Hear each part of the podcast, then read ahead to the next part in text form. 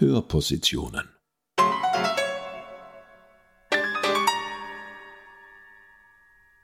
Eine Kooperation von Musiksammlung der Tiroler Landesmuseen und Gemeindemuseum Absam.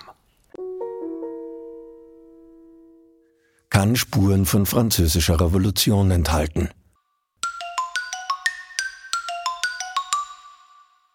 Oder die komplexe Geschichte einer Hymne. Teil 1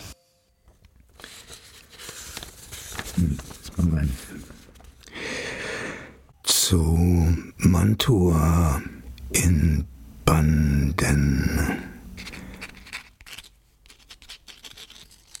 Der treue Hofer war in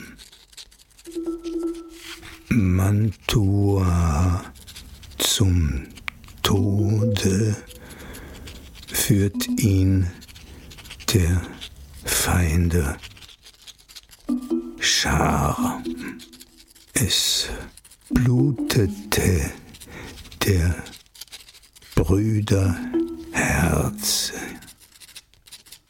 Ganz Deutschland, ach, in Schmach und Schmerz Verwaltungsübertretung.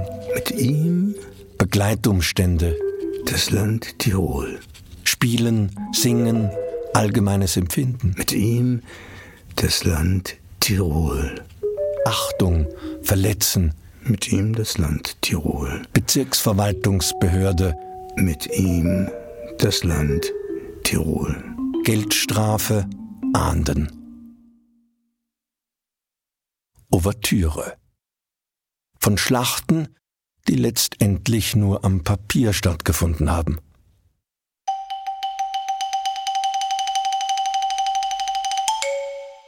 Der Historiker Martin P. Schennach hat die rein diskursive Konstruktion des bis heute behaupteten Dreh- und Angelpunkts der Tiroler Landesgeschichte anhand des Begriffs Schlacht folgendermaßen offengelegt. Zitat die ältere Tiroler Historiographie spricht im Zusammenhang mit den bewaffneten Konfrontationen in Tirol gern von Schlachten. Es gibt die Schlachten am Bergisel, die Schlacht an der Pontlatzer Brücke und in der Sachsenklemme, 1797 die Schlacht bei Spinges etc., womit diese Gefechte auf sprachlicher Ebene einer Schlacht von Austerlitz, Jena, Aspern, Wagram etc. gleichgestellt werden. Dies entspricht allerdings weder dem Sprachgebrauch noch der Wahrnehmung der Zeitgenossen, eben nicht von Partei, Schlacht, sondern konsequent von Combat oder Rencontre, respektive von Treffen, Affäre oder Gefecht sprechen. Zitat Ende.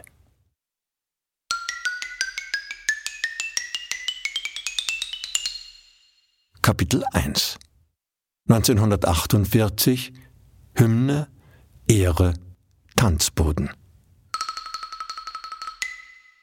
Wie immer, wenn es um so etwas Imaginäres wie die Nation und ihre Symbole geht, wird es schnell gefährlich oder es wird kompliziert.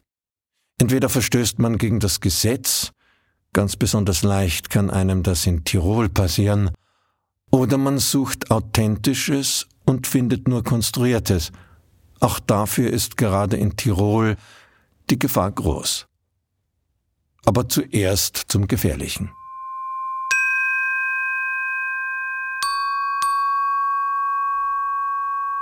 Tiroler Bauernzeitung, 11. August 1949.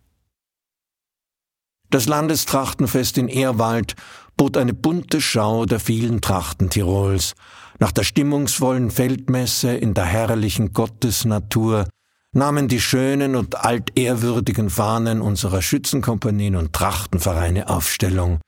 Eine Musikkapelle spielte unsere Landeshymne, das Andreas Hofer Lied. Die Fahnen senkten sich. Viele Umstehende nahmen jedoch von unserer Landeshymne wenig Kenntnis. So etwas dürfte bei uns in Tirol nicht vorkommen. Unserer Landeshymne gebührt die gleiche Ehrerweisung wie der Bundeshymne oder den Hymnen anderer Länder. Die Ursache für das Nichtbeachten unserer Landeshymne liegt wohl darin, dass das Andreas Hofer Lied bei jeder Gelegenheit, vielfach auch bei unpassender, zu hören ist.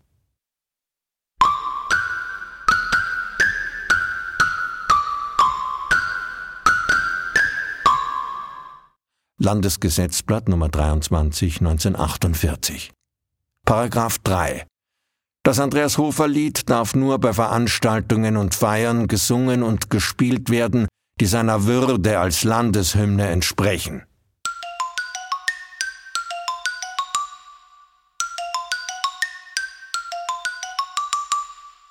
Tiroler Bauernzeitung, 10. Juni 1948. Der Landtag beschloss weiter, Gesetze über die Bestimmung des Andreas Hofer Liedes zur Landeshymne. Wir machen die ländlichen Musikkapellen auf eins aufmerksam. Es war bisher nicht sehr taktvoll, wenn ausgerechnet der Andreas Hofer Marsch, so beliebt er sein mag, bei jedem Anlass und sogar auf dem Tanzboden zum Besten gegeben wurde. Umso weniger verträgt es sich jetzt mit der Würde des Liedes, wenn nicht Rücksicht auf seine Bestimmung als Landeshymne genommen wird. Landesgesetzblatt Nummer 23, 1948.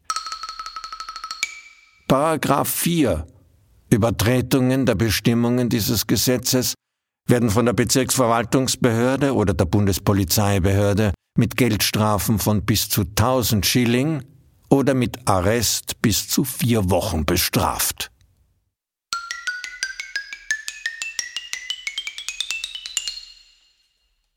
Und jetzt zum Komplizierten. Präludium 1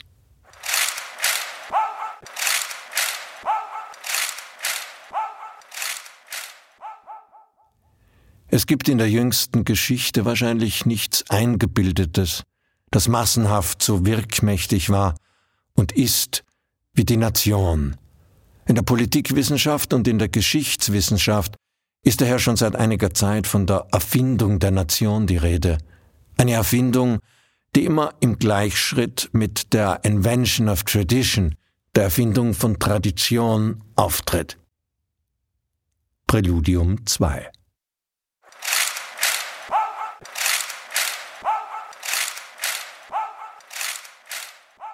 Nation kann man weder erkennen noch entdecken. Die Nation wird propagiert. Die Medien ihrer Propaganda sind Geschichte und Symbole. Nation hat keine Substanz. Was sie aber immer gehabt haben wird, ist Geschichte. Und davon gilt es möglichst alle, die zur Nation gezählt werden, zu überzeugen.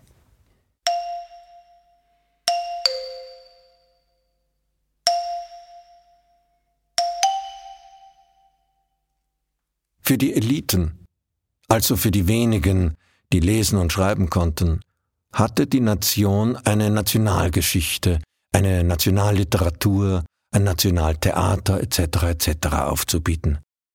Für die vielen anderen hatte sie weniger Komplexes im Angebot, wie Nationalhymnen, Nationalflaggen, Nationalmannschaften und nationale Traditionen.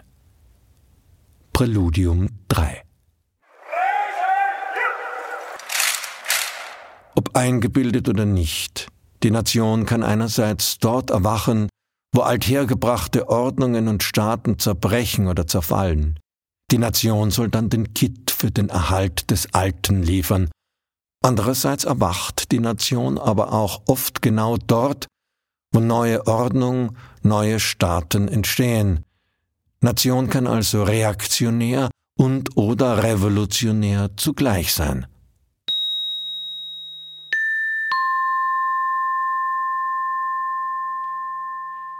Wenn aber zwei Nationalismen aufeinandertreffen, erhöht sich die geschichtliche Betriebstemperatur und der Nationalismus verändert seinen Aggregatzustand zum Chauvinismus. Nur dort, wo der Staat eine ruhige Selbstverständlichkeit ist und von innen und außen fraglos anerkannt wird, schlummert der Nationalismus, so dass der Patriot der Nationalist in ruhigen Zeiten ist der Nationalist aber der Patriot in bewegten. Präludium 4 zu den Methoden der Nationswerdung. Nationen entstehen, wenn Kollektive in der Lage sind, eine einheitliche, für die Mehrheit ihrer Mitglieder gemeinsame Geschichte zu entwerfen. Diese Entscheidung für eine nationale Einigung steht oft im engen Zusammenhang mit einer Einigung darauf, wer denn nun der gemeinsame Feind sein könnte. Die äh, Hände auf dem Rücken. Der Sandwirt Hofer ging mit ruhig festen Schritten.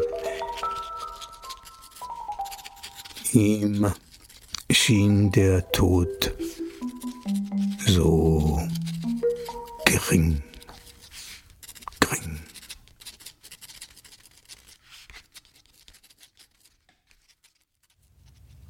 Kapitel 2 1797 Feind, Niederlage, Nationallied.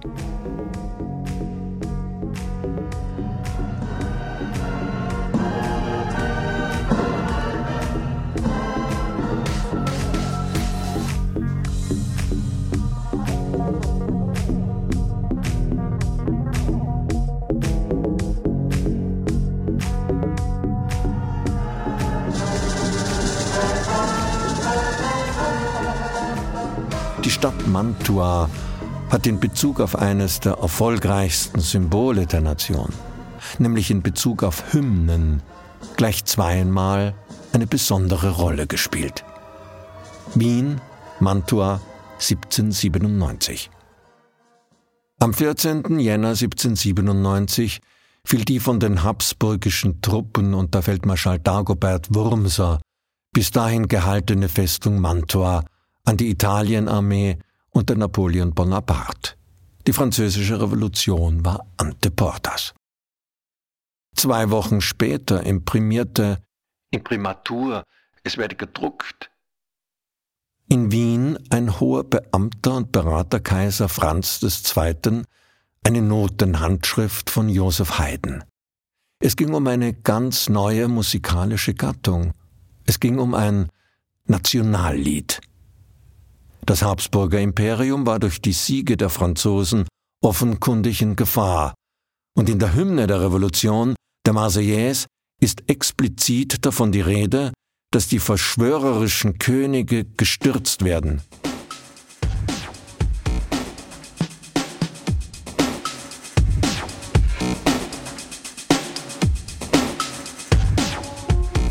Zittert Tyrannen und der Niederträchtigen, Schande aller Parteien, zittert, eure verruchten Pläne werden euch endlich heimgezahlt.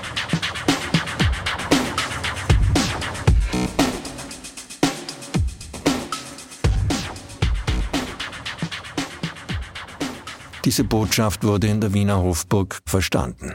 Und ein Josef Graf von Saurau, 1760 bis 1832, machte sich auf die Suche nach einem der Marseillaise entgegenzuschmetternden habsburgischen Nationallied. Ein solches hatte Joseph Haydn in dem monarchistischen britischen Nationalgesang God Save the King, heute God Save the Queen, kennengelernt. Als Haydn 1795 nach Wien zurückkehrt, machte dem Wiener Hof davon Mitteilung, und schon bald gab Graf Saurau dem Dichter Lorenz Leopold Haschka 1749 bis 1827 den Auftrag, den Text für das habsburgische Nationallied zu verfassen.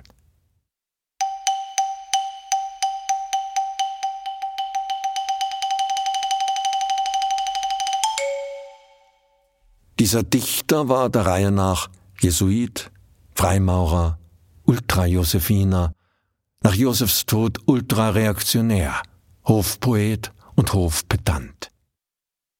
Haschka scheint charakterlich jeder Strömung unterlegen zu sein und, so drückt es ein Historiker aus, er diente auch in seinem literarischen Schaffen der jeweiligen Tendenz, ohne eine eigene Sicht zu entwickeln, ein intellektueller Parademitläufer der Zeitumstände.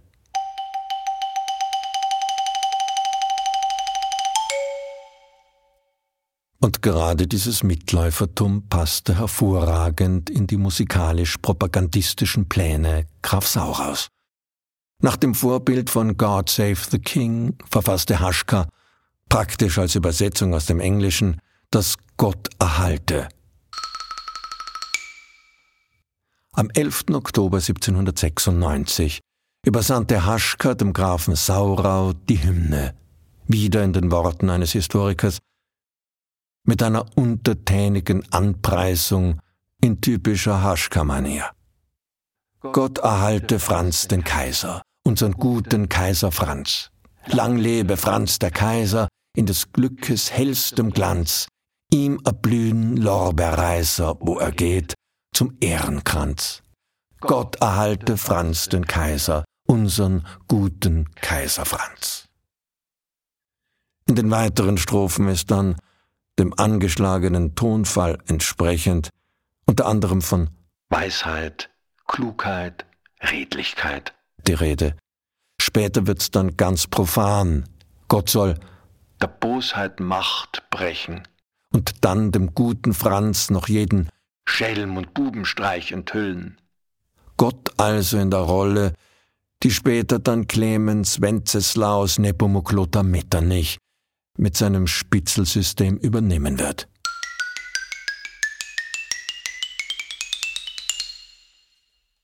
Vier Wochen nach dem Verlust von Mantua, die Kämpfe und die Belagerung der Stadt hatten rund 20.000 Soldaten das Leben gekostet, brachten die Untertanen im Wiener Burgtheater am 12. Februar 1797 zum Geburtstag von Franz II.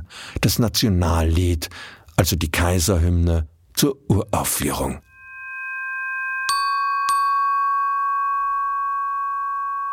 Der unterwürfige Hofstaat in Wien behauptete, dass die Kaiserhymne unter anderem die Kampfmoral der Österreicher verbessert habe. Musikwissenschaftler kommen aber zu dem Urteil, dass das Gebetslied Haydns einen eher defensiven Charakter trägt, vergleicht man es mit der offensiven, die französischen Truppen inspirierenden Marseillaise.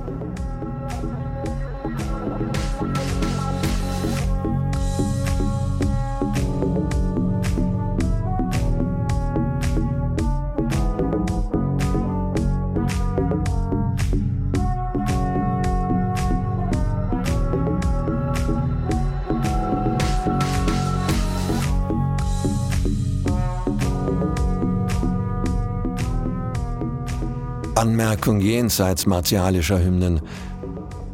Die Mehrheit der fast 20.000 Männer, die für den Habsburg-Clan rund zwei Jahre um Mantua kämpfen mussten, sind vor allem an Seuchen wie Malaria und Typhus zugrunde gegangen.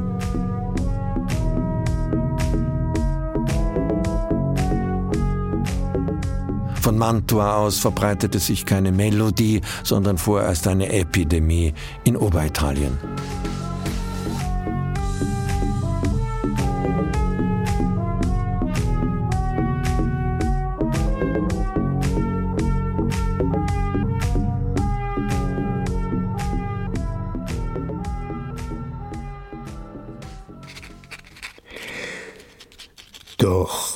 Als aus Kerkergittern im festen Mantua. Die treuen Waffenbrüder, die Händ er strecken sah da rief er laut, Gott sei mit euch, mit dem verratenen deutschen Reich und mit dem Land und mit dem Land.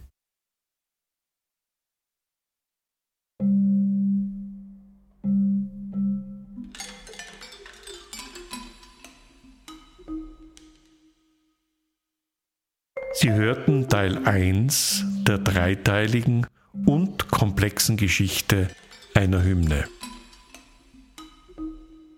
Gelesen haben Rainer Ecker und Johann Nicolussi. Musik Matthias Legner.